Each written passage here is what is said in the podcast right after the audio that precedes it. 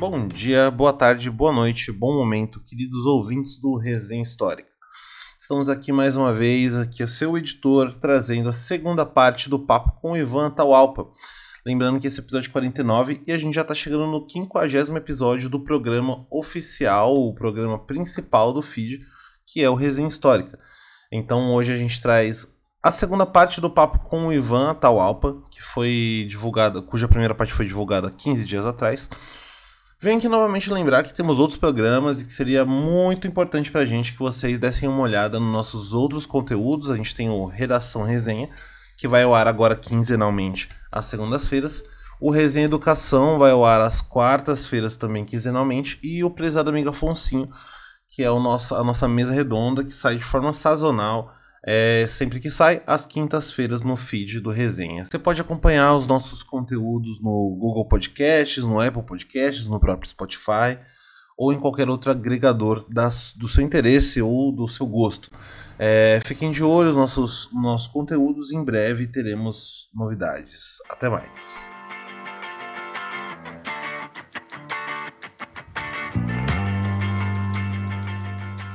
Maravilhoso.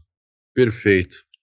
É, Ivan, para título pedagógico da nossa audiência, é, queria pedir para você explicar um pouco como que era é, essa política indigenista no Brasil, fazer um apanhado rápido também, antes da Constituinte, né? Então ali durante o, o, os cuidados do SPI, ou SPY, e depois com, com a fundação da FUNAI em 67, durante a ditadura, a ditadura militar, é, queria que você explicasse aqui para os nossos ouvintes, eu ia falar audiência, mas queria que você explicasse para os nossos ouvintes como, como que era organizada essa política indigenista, é, enfim, há 50 anos atrás, 60 já. Spy, Spy foi. Bom, mas o SPI, putz, olha, é, meu, só merda, só merda, mano. Porque foi provado e na metade da, da década de 60 ali foi provado que o SPI contribuiu para genocídios indígenas. Os caras faziam até, a, até muita gente dentro da FUNAI fez isso depois que a FUNAI surgiu, mas enfim, que é acordos com com empreiteiras, com madeireiras, e, e aí facilitar para os caras entrar em terra indígena e levar madeira até umas horas e, e desmatar e matar lideranças, enfim, tudo isso aconteceu é, de uma forma ilegal, né, ao longo do século XX, mas de forma legal, nós podemos dizer que também tem muita merda, porque o SPI, basicamente, é, mesmo que, que, que, falasse que era um serviço de proteção ao índio, né, assim como a FUNAI no, ainda ali na, durante a década de 70, é, por mais que fosse um serviço que buscava proteger os índios, era, era um órgão que, ao mesmo tempo que buscava, entre aspas, proteger, já previa, e isso a FUNAI também vai continuar com isso até isso só vai mudar em 80. Só vai mudar em 88, né, pra, é, mais especificamente. Mas a política oficial era previa, aliás, previa que os povos indígenas em algum momento deixariam de ser povos indígenas. Que em algum momento eles é, se tornariam, eles evoluiriam, se tornariam civilizados deixariam de ser povos indígenas e se integrariam, entre aspas, integrariam a comunidade nacional, é assim que se, que se dizia, né? Esses povos foram chamados oficialmente até a década de 80 de silvícolas, que significa selvagens, né? Primeiro silvícolas, depois selvícolas, né? Com, ele vai mudar, o termo vai mudando ao longo das décadas, assim. E, e esses povos eles eram classificados como selvagens e que em algum momento eles seriam é, é, compulsoriamente existia, desde a década de 30, na verdade, passa a existir, uma, uma legislação que prevê que o Estado é responsável por compulsoriamente é, fazer com que esses povos se integrem à sociedade nacional. Se integrar à sociedade nacional significa deixar de ser o que eles são, deixar de ser povos indígenas e passar a ser, entre aspas, trabalhadores é, nacionais, que é camponês, operário, enfim. E sendo assim, eles deixariam de ter a tutela especial é, garantia a eles. Ou seja, resumindo, o Estado sempre é, é, o Estado sempre previa que esses povos indígenas, que os povos indígenas deixariam de ser povos indígenas em algum momento, naturalmente, com a evolução da civilização, eles deixariam de ser povos indígenas e se integrariam à sociedade nacional, deixa, e deixando de ser povos indígenas, se tornando trabalhadores civilizados, eles não teriam mais essa tutela, ou seja, eles não teriam mais direito à sua terra. Então, existe uma, uma linha de pensamento que vem desde o final do século XIX até 88, que é tentar fazer de tudo com que os povos indígenas deixem de ter sua tutela que o Estado garante, que é uma tutela, tipo, só para não matarem eles mesmo é, oficialmente e não acontecer nada. E, sendo assim, ele ia perder direito às suas terras. Então, é, existe uma, uma ganância muito grande e, uma, e um assédio muito grande para que esses povos deixem de ser povos indígenas, que eles se tornem trabalhadores, entre aspas, nacionais e tal, para que as suas terras ficassem disponíveis. Em vários momentos se usurpou as terras, mesmo assim, né? E se, se falou, olha, esses aqui já estão civilizados, então a gente não, eles não precisam mais da terra. Então, isso aconteceu em vários momentos, essa, essa usurpação da terra, das terras indígenas. Agora, não se engane, mesmo depois da, que a FUNAI já existia, a própria FUNAI, durante a década de 70, durante a ditadura militar, é, passou a ter uma, uma constituição, digamos assim, que previa e passou, inclusive, a, a, a prever a integração compulsória baseada em algumas em alguns níveis de civilização. Então, passou a se isso foi muito criticado pela própria Manuela Carneiro da Cunha e por outros antropólogos nessa época da ditadura, que é a ideia de que a FUNAI criou lá uma, um, uns níveis de indianidade. Seriam níveis de indianidade seria quem é mais índio e quem é menos índio. E isso era decidido pelo Estado, né, pela FUNAI. Então, se você é, é muito, se você é muito índio, você ainda tem direito à sua terra, ainda deve ser tutelado e tal, que não é uma coisa boa, mas enfim, é, ainda pode ter direito a ser tutelado e tem direito à sua terra, até o momento em que você é, deixa de ser índio, e quem decide isso não são os próprios, os próprios, os próprios povos indígenas, eram, é, era o Estado que decidia isso.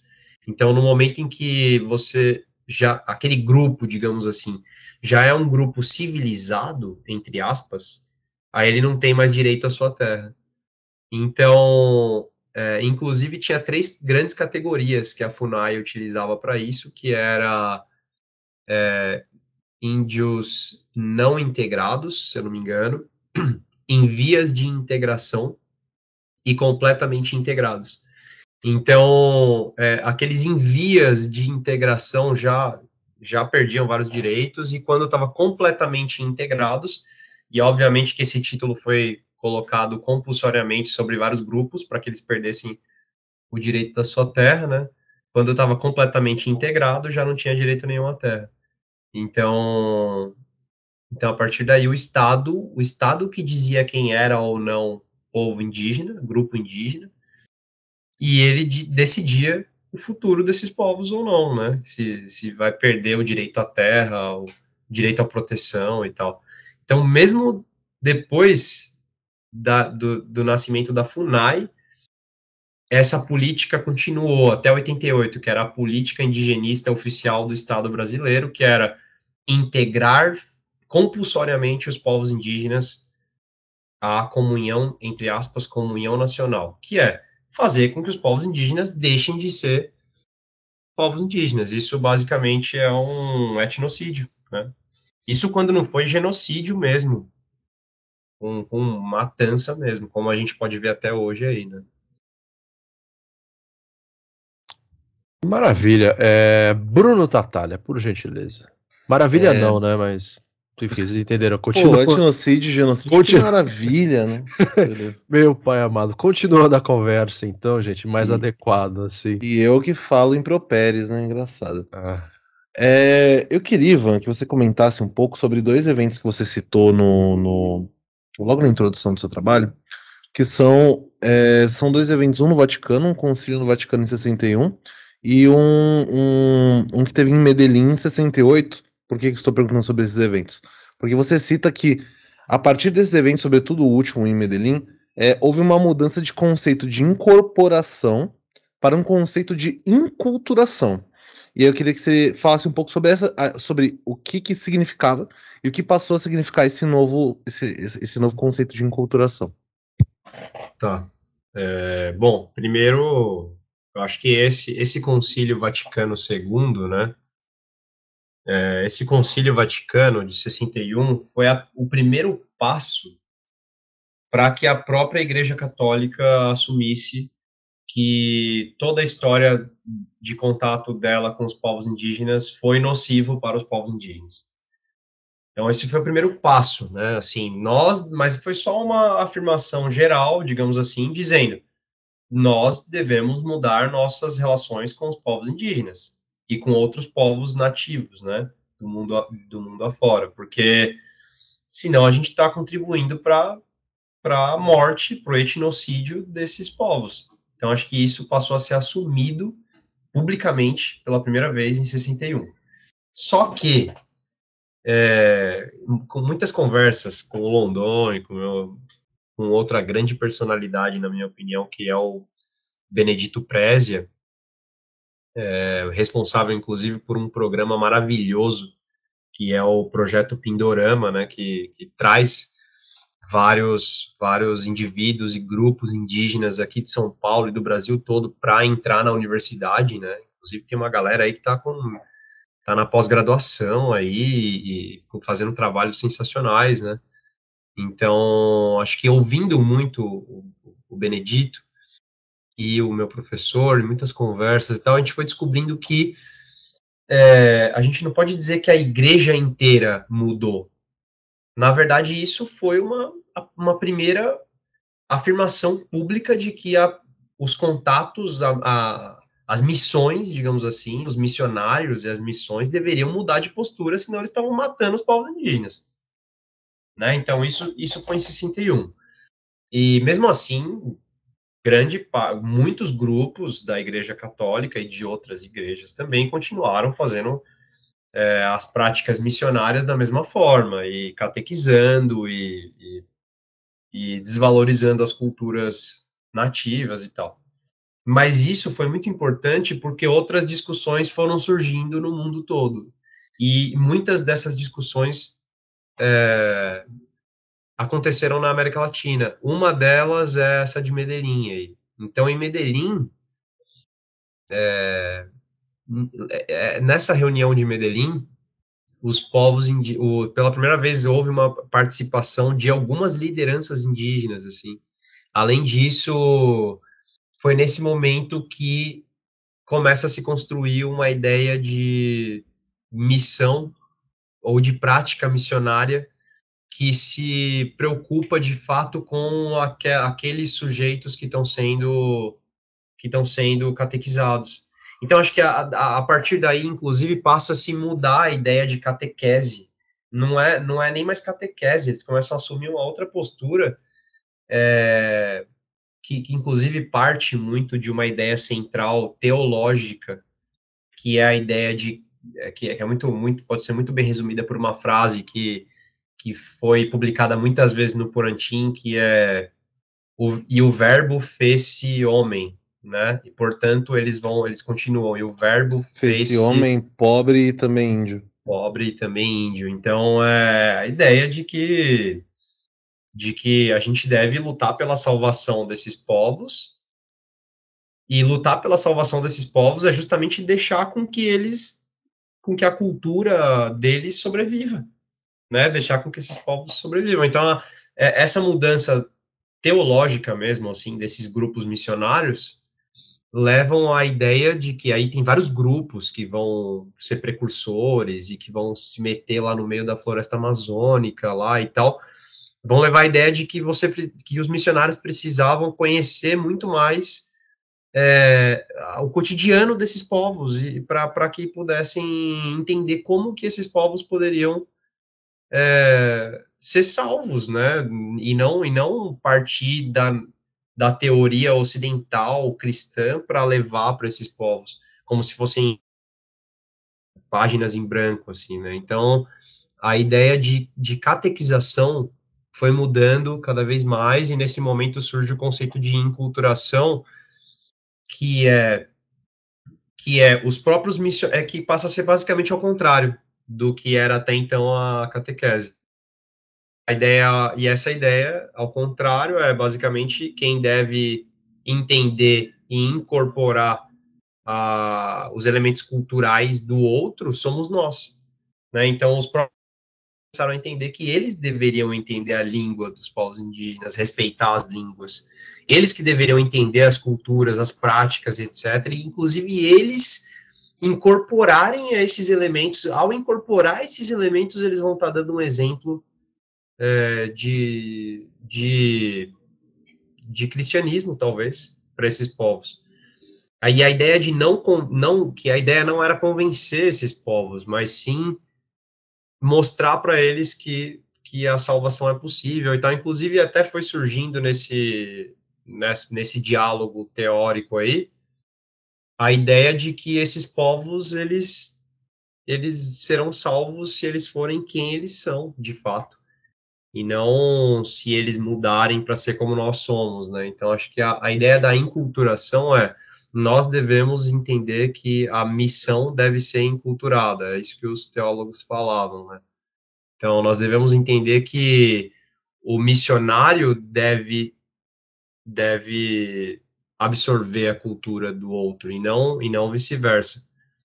E essa prática missionária vai levar essa ideia de inculturação, essa essas práticas missionárias vai levar, inclusive, a, ao início do CIMI, né? Essa grande mudança na, nessas teorias e, e práticas missionárias vai levar a, a, vai fazer com que um grupo de, de missionários católicos, de vários bispos, que, que atuavam em regiões de grande concentração de povos indígenas, é, principalmente na floresta, na, na, área da floresta amazônica e, e na região norte, a, a, a, princípio, né, depois em outros lugares do Brasil, mas que esses bispos é, vão mudar de tal forma a sua, a sua compreensão do que, que é ser missionário, que eles vão criar aos poucos é, o CIMI. Então, essa mudança teórica aí que parte lá de 61, mas que vai se desenvolver ao longo da década de 60, aqui na América Latina, e 70 também, né? É, com várias outros, vai ter vários outros outras reuniões e assembleias de, de grupos missionários aqui na América Latina, inclusive aqui em São Paulo, ao longo da década de 60 e 70, que vão fazer com que surja no meio, no meio, ao longo da década de, de 70, o CIMI.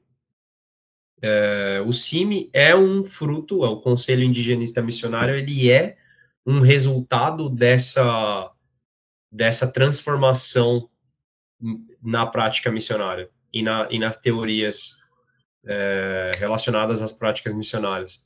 Ela falou um pouco disso, inclusive, no, na, na pesquisa, né, é, sobre o surgimento do CIMI, que eu acho que é a partir daí que, que a gente começa a entender qualquer coisa sobre indigenismo, que eu chamo na pesquisa de indigenismo renovado, né, Acho que é a partir daí que, que a gente pode pensar em qualquer indigenismo renovado, qualquer, de fato, é, qualquer grupo religioso que lute pelos direitos indígenas, acho que eles só mudaram a chave, só inverteram de fato a sua atuação a partir desse conceito de inculturação e a partir desses, dessa, dessa mudança numa parte da, da igreja.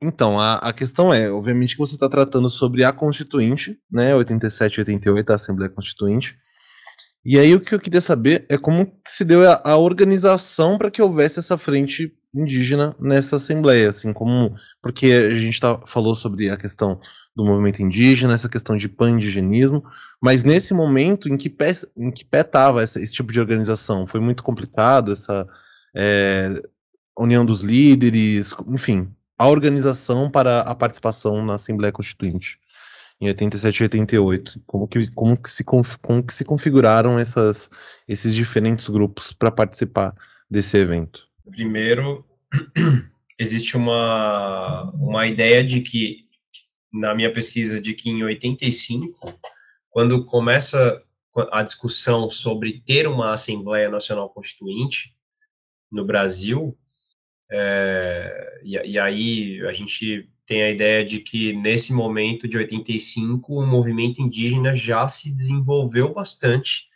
e já chegou a construir é, diálogo a nível nacional é, entre várias lideranças, né? Claro que não entre todos os povos indígenas, nem entre todas as lideranças, mas já existia um diálogo entre as organizações indígenas de vários lugares do Brasil em 85. Em 85, o jornal Porantim já estava é, já estava voando, digamos assim, já estava desenvolvidaço e ele já já é, construía um diálogo muito muito eficiente entre várias lideranças e, e vários atores ligados a esse processo no Brasil todo.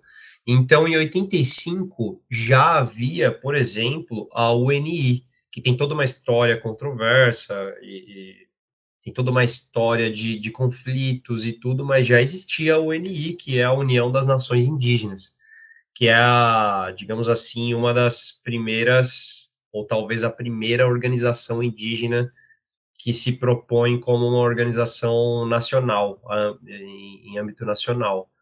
Né? Então, quando chega na, no momento de se discutir as possibilidades para uma constituinte, é, já existia uma organização chamada UNI, já existia já existiam várias outras organizações indigenistas que, que possuíam já muitos documentos escritos e várias propostas de, é, de movimentos indi, de, de direitos indígenas para a Constituinte, já existia uma crítica muito grande de antropólogos e outros, e outros profissionais de outras pesquisadores de outras áreas que já tinham escrito sobre, criticado a questão jurídica naquele momento no Brasil com relação às questões indígenas. Então já havia muita coisa desenvolvida em 85, é, quando tanto tanto no, no âmbito dos dos movimentos indigenistas, né, quanto no movimento indígena.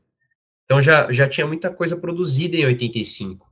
E a, mesmo assim, quando vem a possibilidade de uma constituinte, é, ainda lá com Tancredo Neves lá e tal, o, muita gente vai querer que a constituinte seja. Várias ideias vão surgir, várias ideias de constituintes. a constituinte tem que ser popular, tem que ter participação direta do povo. Outra galera falava, não, os mais conservadores, não, constituinte tem que ser uma constituinte só dos deputados. Aí a outra Outra galera falava, não, acho que a gente tem que. Aí dentro do próprio movimento indígena haviam, é, haviam diferenças de como deveria ser a, a Assembleia Nacional Constituinte. Então tinha uma galera que defendia uma. Dentro do movimento indígena, alguns líderes falavam que os, a gente deveria juntar umas lideranças e, e, e buscar uma representação partidária. Então, é, defendiam que os que grupos, os grupos indígenas tinham que ter uma representação dentro de algum partido. Outros falavam que não, não, não, não devemos se juntar a partido nenhum, tem que ter representação direta e a gente tem que ir lá e, e, e ter uma representação direta mesmo. E aí, enfim, tinham várias diferenças.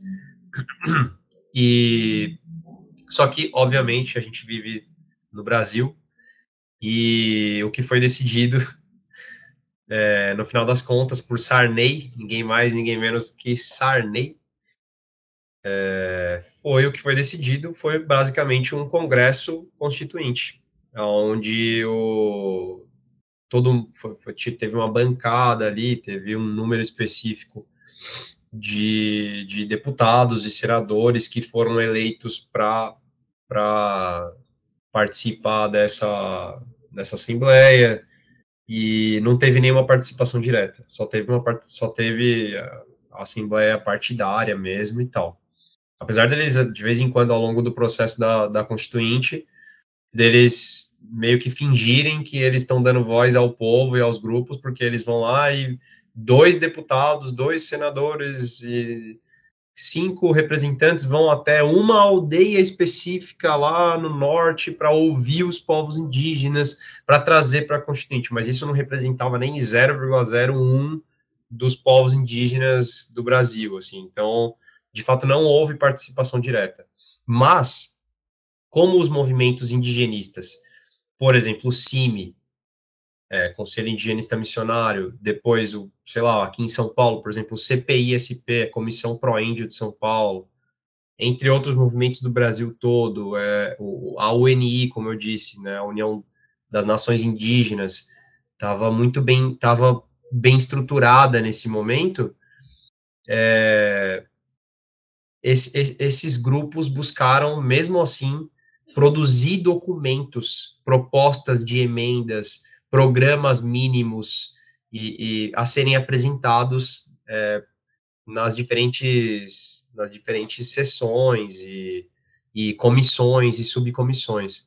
Então, de fato, a Assembleia foi toda organizada por comissões e subcomissões que abordavam, sei lá, vários temas como economia, soberania nacional, é, é, questão de, de território, a outra cultura, educação, etc em todas essas essas comissões e subcomissões havia uma participação de algum deputado que era sensível, mais ou menos sensível à causa indígena, e aí os e aí que está a participação, né? porque aí os líderes indígenas, as organizações vinham já com os documentos prontos e, e as propostas e os abaixo assinados e os nomes e tudo mais, e, e os missionários junto ali, os juristas junto, que estavam juntos, inclusive você tinha representantes ali de jurídicos e tal, pessoal do direito ligado a, ao CIMI, ligado ao NI, ligado ao CPISP, essa galera chegava e colava nesses deputados, e colava nesses senadores e, e fazia vários acordos e diálogos para que eles aceitassem votar e colocar na, no programa deles ali, na fala deles ali na Constituinte, aqueles textos que estavam sendo produzidos nos, nos anos anteriores. Então, tudo que foi produzido, produzido nos anos anteriores, esses movimentos, tanto indigenista, as organizações indigenistas quanto as organizações indígenas, pressionaram para que esses deputados colocassem ali na Constituinte. Então, foi através dessa pressão, na verdade, que se deu, dessa presença, não só com documentos e, e, e com falas e tal, mas também pela própria performance de certas lideranças, de ir até lá, daí é, ia um ônibus com 40 caiapós lá e os caras faziam uma dança, um toré na frente da, do, do palácio, do, na frente do congresso, na frente da sala da sessão tal, e esperava os deputados saírem daquela sessão para enquadrar eles e para perguntar: e aí, você vai votar na gente? Você vai colocar essa questão? Você vai ser a favor aqui do, desse direito aqui e tal?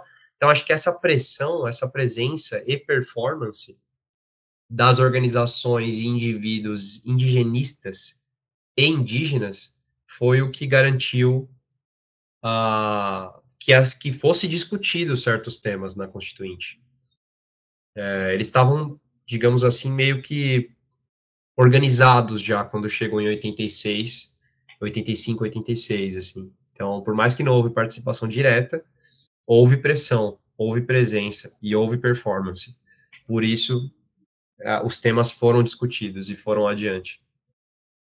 Continuando aqui, é... chegando já no, no, no, no, final do nosso episódio, quando a conversa é boa, ela vai, vai passando muito rápido.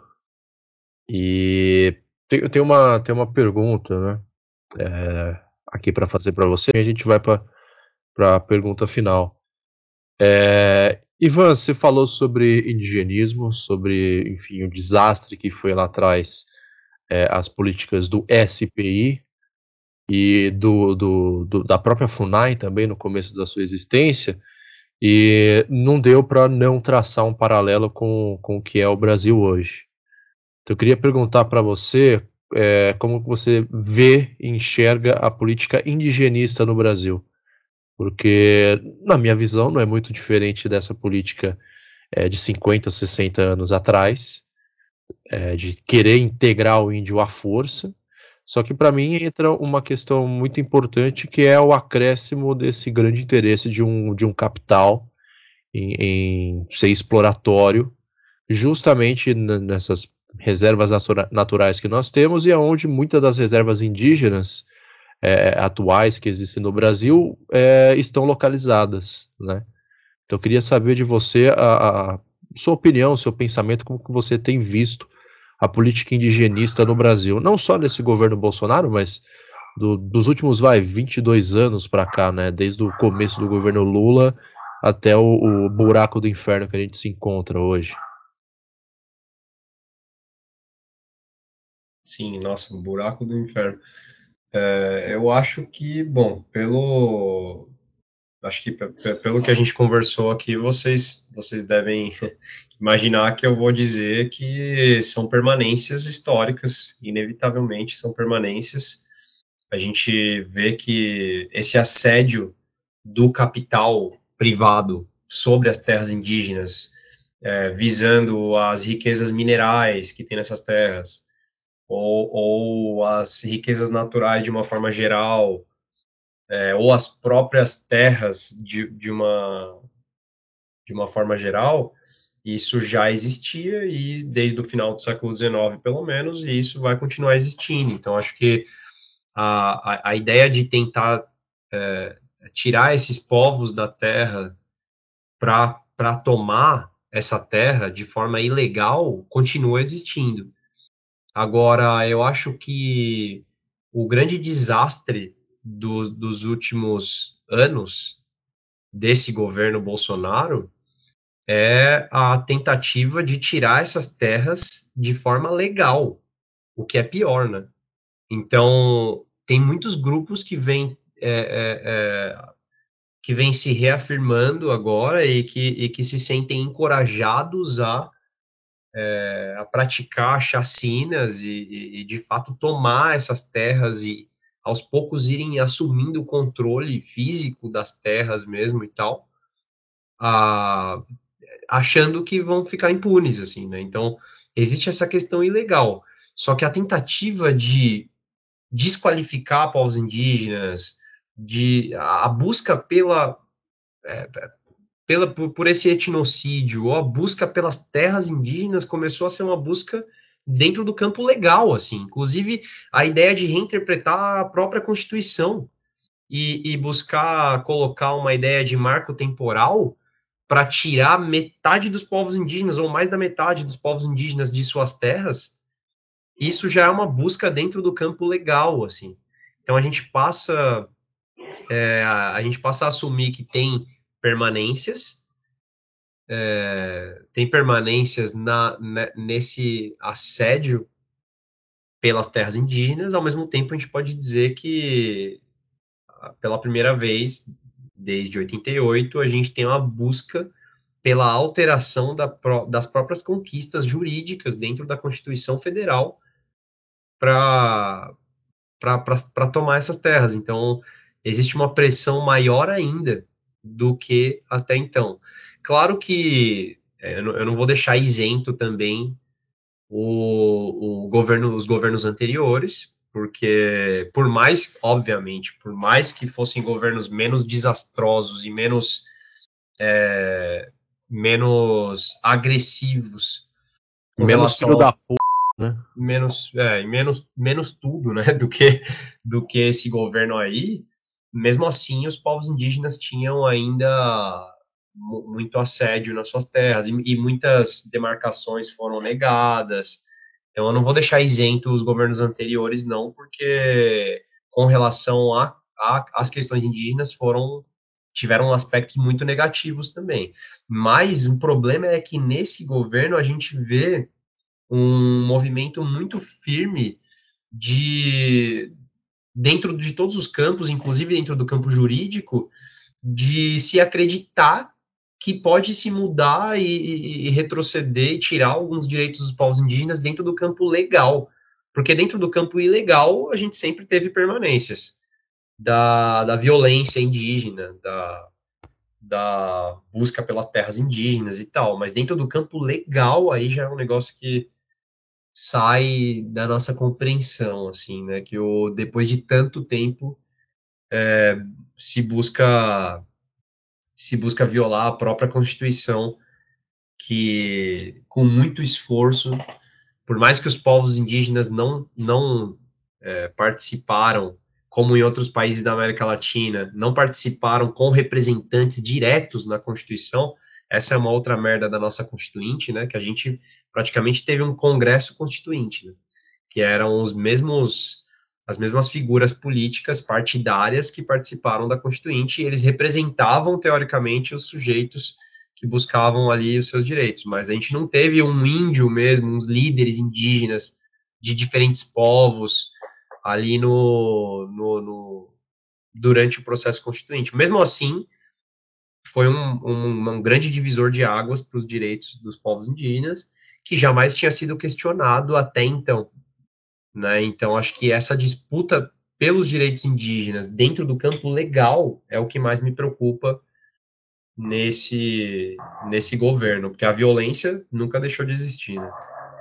Interessante, porque assim como durante o período da ditadura militar, é, essas violações também contam e muito com a, a, a, anuência, digamos assim, a participação, o cumprimento do dever, entre aspas, né, dos militares.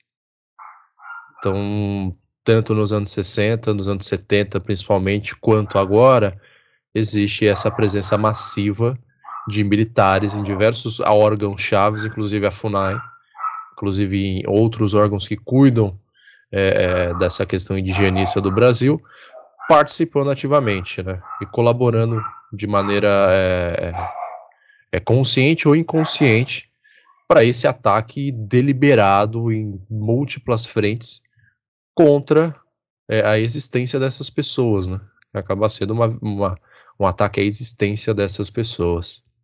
Chegamos aqui ao, ao final uh, da nossa conversa com o Ivan. Ainda falta fazer a pergunta final e a nossa sessão de indicações, mas, poxa, tem tanta coisa que poderia falar ainda.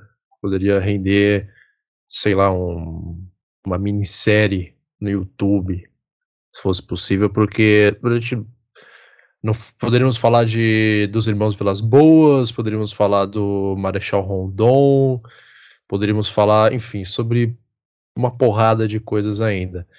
Mas, é, enfim, tudo que é bom chega ao fim. E essa nossa primeira conversa o Ivan. Futuramente ele vai voltar aqui. É, já sinta-se pré-convocado. A gente conversa sobre esse, essas perguntas e inúmeras outras. Mas então, meu caro Ivan, vamos aqui para a última pergunta. E normalmente eu tento imitar porcamente o finado Abu Janra. Então é o seguinte: como evitar a queda do céu? Nossa, olha a pergunta. como evitar a queda do céu? Inclusive, eu nem li a queda do céu inteira ainda. Li um pedaço do livro, só que é muito, muito profundo, inclusive. Como evitar a queda do céu? Olha, eu acho que não tem como evitar a queda do céu. Não tem como evitar a queda do céu. Isso é e nem tem como eu entender direito o que é queda do céu, porque eu acho que só os só quem, quem faz parte dessa formação cultural e étnica que remete a povos que, que entendem que, que, que, sobre a queda do céu, que são os Yanomami lá, só eles podem responder isso. Então eu vou deixar essa resposta para eles e vou dizer que eu acho que o nosso céu já caiu aqui, já, viu? Excelente resposta, excelente resposta. No tom otimista do resenha, né? Um, no tom otimista que a gente tenta manter sempre, né? Então a gente fala sobre coisas horrorosas que aconteceram no passado, sobre diferentes temáticas, e no final das contas a gente tenta ser um pouco otimista. O otimismo aqui foi essa metáfora que o Ivan fez, não sei se proposital ou não, pelo fato dele estar em São Paulo e falar que o céu aqui já caiu, que pode ser sinônimo de bastante chuva. mas como estamos numa época de outono e inverno, é um tempo seco, então é bem improvável que isso aconteça. Mas eu achei assim uma resposta é, fantástica mesmo. Bruno, você quer colocar aqui umas palavras finais antes de fazer as indicações? Queria lembrar que, é, bem como palavras finais mesmo, primeiro agradecer demais o Ivan. Outra parada que a gente também poderia deixar para um dado momento, principalmente no, no, que se refere ao resenha educação, é que o Ivan dava aula no cursinho popular da PUC. Foi onde eu conheci o Ivan. É, e aí, isso com certeza vai ser tema para frente, mas de qualquer forma, lembremos que resenha histórica, tal qual Jesus Cristo, é, onde houver dois ou três em seu nome, lá ele estará. E aqui estamos, continuamos aqui. Uh, continue nos acompanhando. Tem aí a grade cada vez mais ampla do resenha, é, com programas de todos os tipos, a não ser culinários, que por conta do Lucas, obviamente. É, mas eu queria agradecer, adorei o papo. Fazia tempo que eu não, que eu não participava. Eu geralmente participo quando, quando o, o entrevistado barra fritado é um membro da banca original, é o caso de Gabriel Simão e Lucas Fontoura. Mas muito bom ter é, um companheiro, não um companheiro de graduação, mas um companheiro de instituição aí que eu não vi há bastante tempo também. É, muito obrigado. É, e a gente deve, deve ter aí um, mais para frente ainda novos participantes falando sobre temas similares e talvez de repente, tô jogando no ar de verdade, é uma participação entre eles, quem sabe. Mas é, agradeço, sigam aí o resenha e todas as outras coisas que vocês já sabem.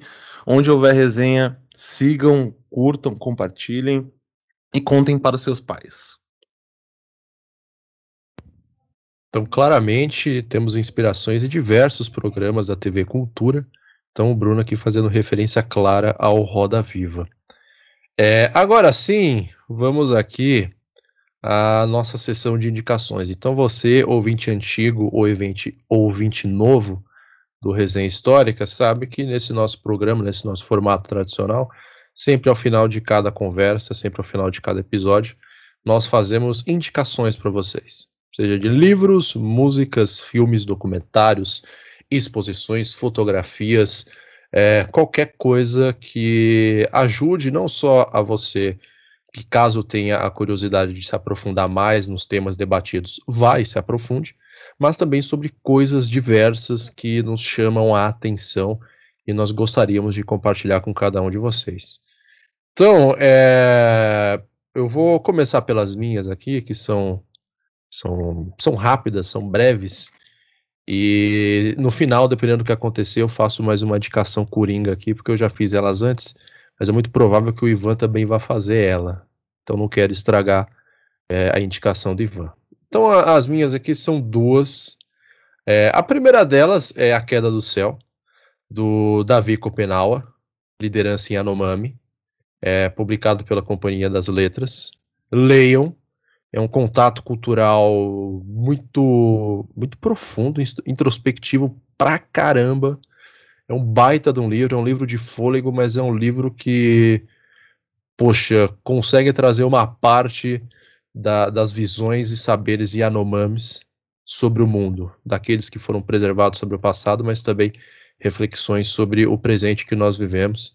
Então vale muito a pena vocês correrem atrás. E a segunda indicação foi aquela que eu comentei no começo do, da nossa conversa, que é o Os Conquistados 1492 e a População Indígena das Américas, organizado pelo peruano Heráclio Bonilha, em específico, um, o primeiro artigo desse livro foi escrito pelo Steven Stern, Stern, nunca sei o nome desse cara, S-T-E-R-N, pronto, fica mais fácil assim. Stern. É, que chama Paradigmas da Conquista, História, Historiografia e Política, que ele debate essa questão mais teórica, digamos assim, sobre essas perspectivas sobre a conquista da América e, obviamente, isso que a gente conversou hoje, sobre a ausência de vozes indígenas dentro da historiografia, que dialoga diretamente com o que o Ivan trabalhou e também com algo que eu acabei trabalhando na minha dissertação, e essa nova historiografia indígena é, tem como, como objetivo principal ali. Tá ok, gente? Então vou passar a palavra agora para o nosso convidado, para ele fazer as indicações dele, as palavras finais dele, as sugestões, reclamações e mandar um salve aí para quem ele quiser so mandar. Bom, então eu vou fazer as minhas aqui, né? Eu, bom, eu acho que eu poderia começar falando é, desse livro aqui chamado Caminhando na Luta e na Esperança do próprio Benedito Prezia, que foi um livro central também na minha pesquisa. Eu acho que ele, o Benedito Prezia traz nesse livro é, toda a história da pastoral indigenista e do CIMI. Né, eu acho que ele traz aqui como surgiu o CIMI, é, fala muito do movimento indígena também no seu, no seu início, né?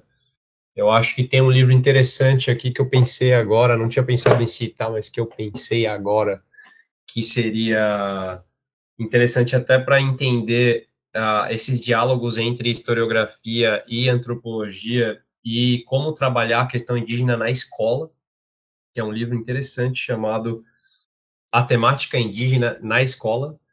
É um compilado muito conhecido, né? Assim, um, vários textos é, compilados aqui, vários artigos e que servem de subsídios para professores, inclusive, trabalhar essa questão. É um livro organizado é, por Araci Lopes da Silva e Luiz Donizete Gruppioni, né, inclusive que escreveram livros didáticos é, até sobre essa temática, então fica aí, ó, a temática indígena na escola.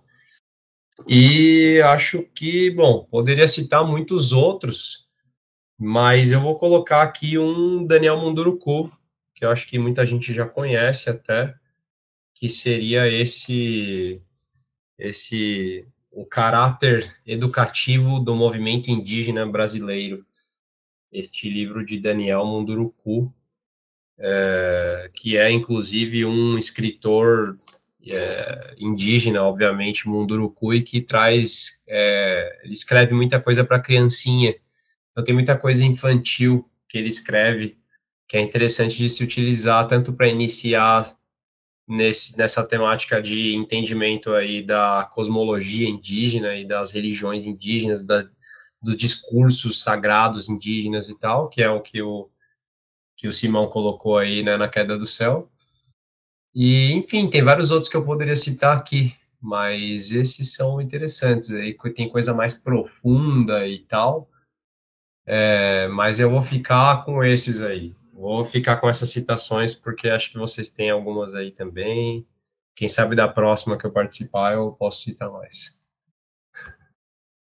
Não, já são indicações excelentes. Já já estou olhando aqui o preço na estante virtual na Amazon ou se tem um PDF disponível. Excelentes indicações mesmo. É bem pensado para um público mais leigo que tem curiosidade quer aprofundar. E agora sim, não menos importante, talvez das coisas menos importantes da vida, o Bruno seja mais importante. É, parafraseando aqui uma frase de Gale... Eduardo Galeano sobre futebol. Bruno, suas indicações, meu caro. Boa. Bom, eu vou indicar o texto que inseriu todos nós nesse tema, que é o Índios no Brasil, da Manuela Carneiro da Cunha. Texto que todo mundo aqui provavelmente estudou em América 1, com o professor Londonho o nosso querido orienta, o querido orientador de vocês.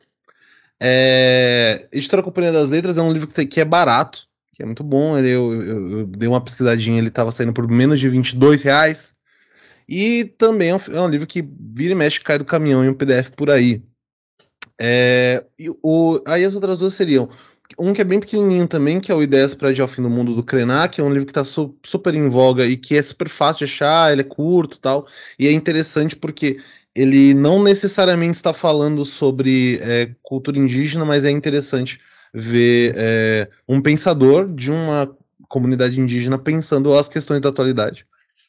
É, e o, o outro, quem já, já, já me ouviu em outros episódios deve saber o que eu vou fazer agora, é o texto Políticas Indígenas e o Ser Indígena na Assembleia Nacional Constituinte, de Ivan Pereira Rodrigues dos Santos, que é um texto que eu acho que tem tudo a ver com tudo que a gente discutiu aqui hoje. Muito obrigado, é isso aí. É, agora, agora os alunos dele vão saber o nome do cara. Parabéns, Bruno. Obrigado. Eu, eu quero que eu ponha É porque eu acho que a gente já falou o título do, do, do mestrado dele, já seria suficiente para encontrar, né? Até onde eu sei. É. Não, ótimo, ótimo. Esse último texto aqui eu acho que é o, o, o, mais, o mais assertivo sobre tudo isso que a gente conversou hoje. É, e eu vou fazer a indicação bônus aqui que eu acabei falando que ia fazer, que é um livro que eu escutei o Ivan indicando numa aula que ele deu para alunos da, do primeiro semestre da graduação noturna em História, se eu não me engano, ano passado ou ano retrasado, não sei, que nosso caro professor Londanho me convidou para assistir também. Enfim, eu estava escutando a aula e o Ivan, no final, ele indicou Os Fuzis e as Flechas, do Rubens Valente. Um livro extraordinário, absurdo, um, um trabalho pesado. É, para você que quer saber como que se deu melhor essa ação desastrosa do SPI, algumas e as ações desastrosas da FUNAI que começou a entrar em conflito com os interesses da ditadura e os interesses de colonização do sertão, é, e de fazer aquelas obras gigantescas da Transamazônica.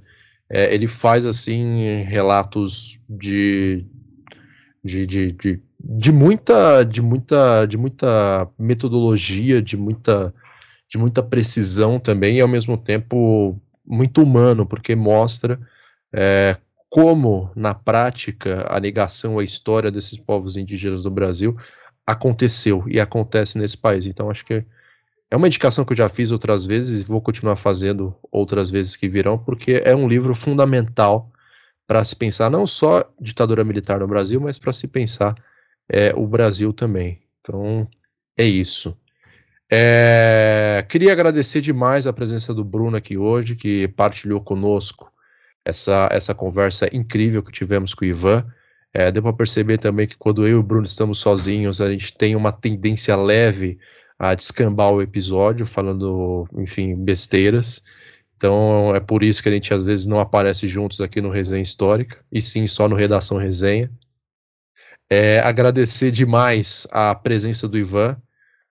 Para quem não se via desde antes da pandemia, se vê hoje ter uma conversa boa como essa foi, foi extraordinário. Então, agradecer demais o nosso convidado. Mandar um abraço também para os que não estão aqui hoje. Então, o Lucas Fontoura, o Felipe Vidal, a Marina Celestino, é, o Jonathan Ferreira e o nosso inesquecível professor Reive Gustavo Cerqueira e o nosso querido amigo também Luciano Marcelino, que está é, acompanhando o resenha histórica da geladeira também. Em algum momento o Luciano volta aqui, mesmo que seja para dar tchau para nossa audiência. Você está é... esquecendo de alguém, cara. É, Lucas, Gustavo, Felipe, Marina, e, claro, o inesquecível Gabriel Rossini, cara de poucas palavras e uma profunda sabedoria. Bem lembrado, Bruno, olha só eu aqui sendo atingido pela, pela, pela abelha do esquecimento. É, é isso, né? Acho que por hoje já está de bom tamanho. Sigam o Resenha Histórica no nosso Instagram para você ficar sabendo da, das nossas novidades. É, curtam, compartilham esse episódio e todos os outros episódios. Deem uma conferida nos nossos programas da grade também do Resenha Histórica. Alguma coisa ali vai agradar vocês. É, se quiser falar com a gente de algo mais longo, algo mais profundo, continuamos usando o e-mail como os antigos egípcios faziam. Escrevam para resenhahistórica.gmail.com. É, muito obrigado mais uma vez a cada um de vocês, ouvintes, que nos prestigiam aqui e faz esse projeto é, educacional, didático, revolucionário e perigoso continuar sendo gratuito e chegar cada vez mais para mais pessoas. Nos vemos no próximo episódio. Muito obrigado e tchau, tchau.